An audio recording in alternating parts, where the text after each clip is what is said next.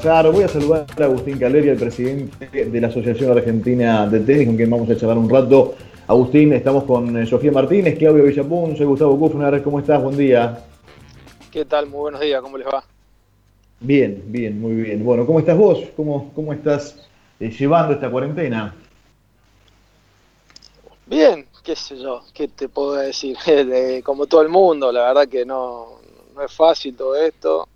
Eh, a nivel personal, a nivel deportivo, eh, nada, este parate, eh, digamos que nos, nos, corta al medio todos y bueno, pero bueno, hay que priorizar la, salud, hay que quedarse en casa y bueno, yo creo que, que en Argentina se, se, están haciendo bien las cosas, se pudo hacer todo con, con más tiempo que en otros países y yo creo que por eso también un poco el nivel de contagio no es tan masivo como en otros lugares, pero pero bueno, es entendible también en la gente que, que un poco desespera toda esta situación y, bueno, no es fácil. Sí, te leía en, algunas entrevistas que, diste en estos últimos días y hablabas, eh, estoy por supuesto de acuerdo, que es, que es imposible empezar un año o, pensar un año con, eh, con, tenis internacional, más que nada por el tema de los viajes, fronteras cerradas, pero acá hay un tenis regional eh, ¿a, qué, ¿a, qué, te referís con eso? O sea, ¿cuál es eh, la, la, idea que ves? Eh, entiendo que tiene que ver obviamente con la geografía y con las cercanías, pero digo también, quizás deportivamente termina siendo desparejo, pero bueno, me, interesa cuál, cuál fue la reflexión que te llevó a eso. No, el, tema es que con todo lo que venimos charlando sobre el tema del tenis internacional, con distintas federaciones del mundo eh, y por lo que se viene escuchando, es muy difícil de, que se vuelva a competir a nivel internacional, por lo que es el tema de los vuelos, de, sobre todo donde se hacen las giras, que después de, julio viene la gira en Estados Unidos y hoy los Estados Unidos es lo que está pasando con, con el coronavirus muy grave, también tiene la gira en Asia, ¿quién va a ir a jugar a Asia? ¿entendés? Entonces, nada, eh, como que el tenis internacional no se puede, como que no lo quieren decir ahora, en abril o principio de mayo, que todo el año no va, es muy probable que no vaya a haber tenis, entonces yo creo que lo, están tirando eh, las decisiones, digamos, pasando el tiempo un poco para no para no ya hoy en mayo estar diciendo que es muy difícil que haya tenis todo el año, pero yo creo que a nivel domésticos se puede llegar a, a tener tenis. Lo que más nos interesa a nosotros también es, la, actividad de los clubes, que se empiece de nuevo a, tener actividad, eh, porque si hay actividad en los clubes, los profesores van a poder empezar a, trabajar de nuevo, que también es otra gran problemática, y también las federaciones también van a empezar a trabajar. O sea, como que va todo de la mano. Y, bueno, por supuesto que nosotros estamos pensando, ya que viendo que, que tenis internacional competencia afuera es muy probable que no haya, de empezar a, estamos elaborando un formato de posibles torneos a nivel nacional como para darle actividad al jugador amateur y también al jugador profesional. Eh, y después, bueno, tenemos que ir viendo también, o sea, yo te digo algo esto ahora y yo no sé si es eh, una fecha cierta de cuándo se van a habilitar los clubes, cuándo se pueden habilitar las competencias también, porque es muy distinto habilitar un club a después haber una competencia. Eh, nada, vamos a tener que ir paso a paso y a medida que se vaya reactivando todo, ir eh, viendo cómo vamos poniendo en funcionamiento la máquina. Lo que sí, lo que vamos a tener es, es un formato de torneo armado, de varias formas, a nivel, lo queremos hacer a nivel federal, incluyendo varias provincias, pero bueno, va a depender un poco de, de esta pandemia la situación de contagiado que puede llegar a tener cada provincia, eh, eh, cuáles están dispuestas a hacer, cuáles no, o sea, es todo como que tenemos que ir viendo sobre la marcha, pero él lo, estamos elaborando, que eso es lo importante, que cuando nos agarre, eh, que es posible hacer la actividad, eh, no estar ahí pensando en cómo hacerlo, sino ya tenerlo hecho. Agustín, justo que, hablas de, otras provincias, en, Jujuy, por ejemplo, se permitió desde el miércoles empezar a salir a hacer actividad física, a caminar o a salir a trotar. ¿Existe la posibilidad de que se haga alguna cuestión así muy puntual según la provincia y según esto que vos decís de los diferentes focos de contagio que puede haber en lugares? Yo creo que eso lo dijo el presidente el otro día, que eso lo van a tener que elaborar cada gobernador en su territorio, en qué situación está cada uno. Imagínate que Formoso y Catamarca creo que son las únicas dos provincias que no tienen un caso. Eh, eso lo van a tener que ver cada gobernador, con cada intendente de su municipio, ver cómo van, cómo van reactivando y cómo van liberando la cuarentena. Acá en Río Cuarto, por ejemplo, hubo 11 casos, de los cuales no hay ninguno más internado y hace 25 días que no se tiene más un caso. Eh, ¿Viste? Si sigue así, es que han sido todos casos de, de, contagio en el exterior y no de circulación, digamos, comunitaria. Entonces, eso es bueno por un lado, porque yo creo que de a poco, yo creo que nunca se va a volver a lo de antes. O sea, en este momento, o sea, no es que decimos, bueno, salimos de la pandemia y volvemos a tener la vida normal anterior a la pandemia. No, yo creo que se va a reactivar, pero con un protocolo, vamos a ir con lo mismo. O sea, no, no, no es que se va a liberar 100% a la vida que teníamos anterior. Yo creo que hay un antes y un después de esta pandemia y tenemos que ser responsables también para que, para que no haya más casos, o sea, que no se generen más casos. Agustín, ¿cómo estás? Sofía te saluda. ¿Qué em, tal, Sofía? Bien, todo bien. Algo que se generó y, se habla en el deporte es la, crisis que tienen los clubes a nivel de, fútbol o bueno, a nivel tenis, los tenistas individualmente porque no tienen competencia y, obviamente no pueden ganar eh, su sueldo o, la plata que están acostumbrados. Eh, y hubo algunas iniciativas por parte de la ATP para ayudar a los tenistas y también mismo de referentes como Djokovic, como Federer, como para eh, juntar un, un pozo, un fondo para ayudar a los tenistas del, 150 al 400 eh, en, el ATP y del 250 al 700 de estos referentes, ¿no? Para, para, ayudarlos.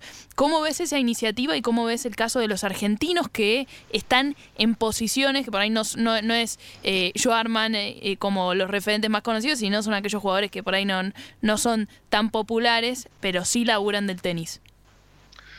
No, yo creo que ojalá que se pueda dar.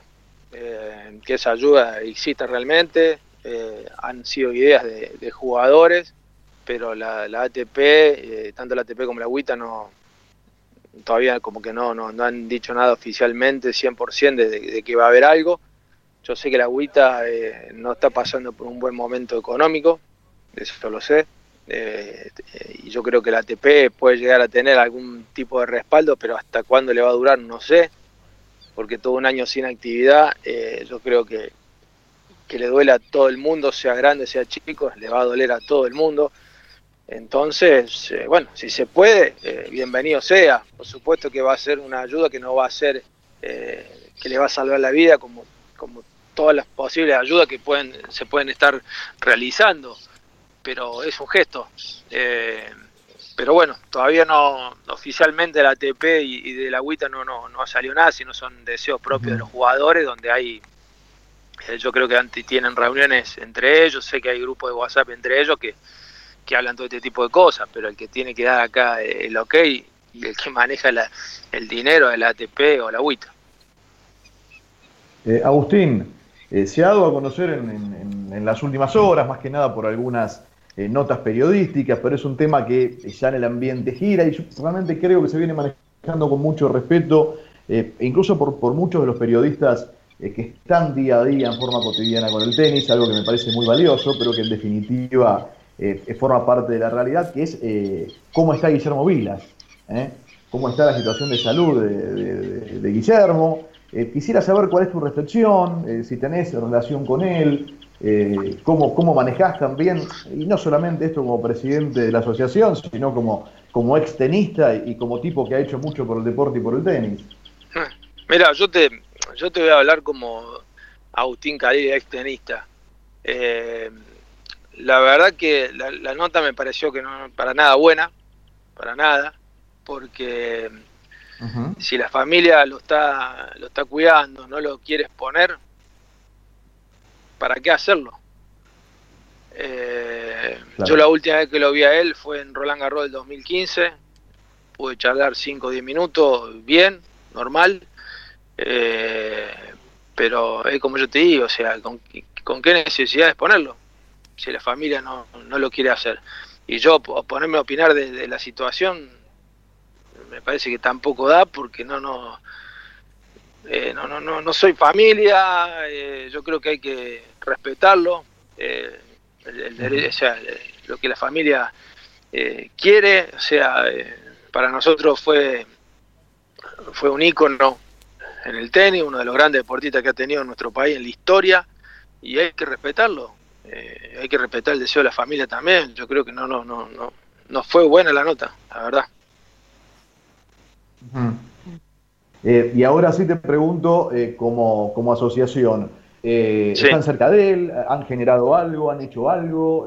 ¿Manejan ese mismo...? A ver, primero que te digo, estoy de acuerdo con esto que decís vos desde lo humano, ¿no? hablando Agustín Caleri y Gustavo en este caso, me parece que hay que respetar siempre en estas cuestiones la postura familiar, la postura familiar. Pero de la asociación se han acercado, han propuesto algo, hay algo contenedor, no es el momento. No, yo creo que, o sea, yo siempre he estado eh, en constante contacto con, no con la familia directamente, sino con una persona que, que es muy allegada a él, que es Eduardo Pupo, eh, que es periodista también. Y bueno, yo cada vez que, hablo con él eh, le pregunto cómo está y, de esa manera sé, sé cómo está él. Eh, nada, yo creo que, que, hay que dejarlo tranquilo, él, la familia y, nada más. O sea, si, si ese es el deseo de ellos, ¿para qué exponerlo? ¿Para qué involucrarse? ¿Para qué? O sea, eh, la verdad que no, no, no, no, yo cuando lo vi ayer no, no, y antes de ayer yo la verdad que no, no, no, no, entendí el sentido de, de, la nota, o sea, no, no, ¿para qué? La verdad. Eh, pero, pero bueno, nosotros como, como ex jugadores, yo tuve la oportunidad de, entrenar con él cuando estaba encargado de los juniors de la Ciudad Argentina de Tenis, tuve la oportunidad de, estar una semana viviendo en la casa de él, con él. Mira. Eh, nada, son recuerdos que a uno les queda eh, que me los voy a guardar para mí, la verdad que la, pasé bárbaro, yo creo que ha sido sueño de todo tenista poder estar entrenando con, Guillermo, eh, compartir una semana el día a día en la casa de él, eh, nada, son recuerdos que uno se, se, se, los queda y, la verdad que, que, lo valoramos como, como, ídolo, como, como persona también, como, como tenista, el gran tenista que fue para nosotros.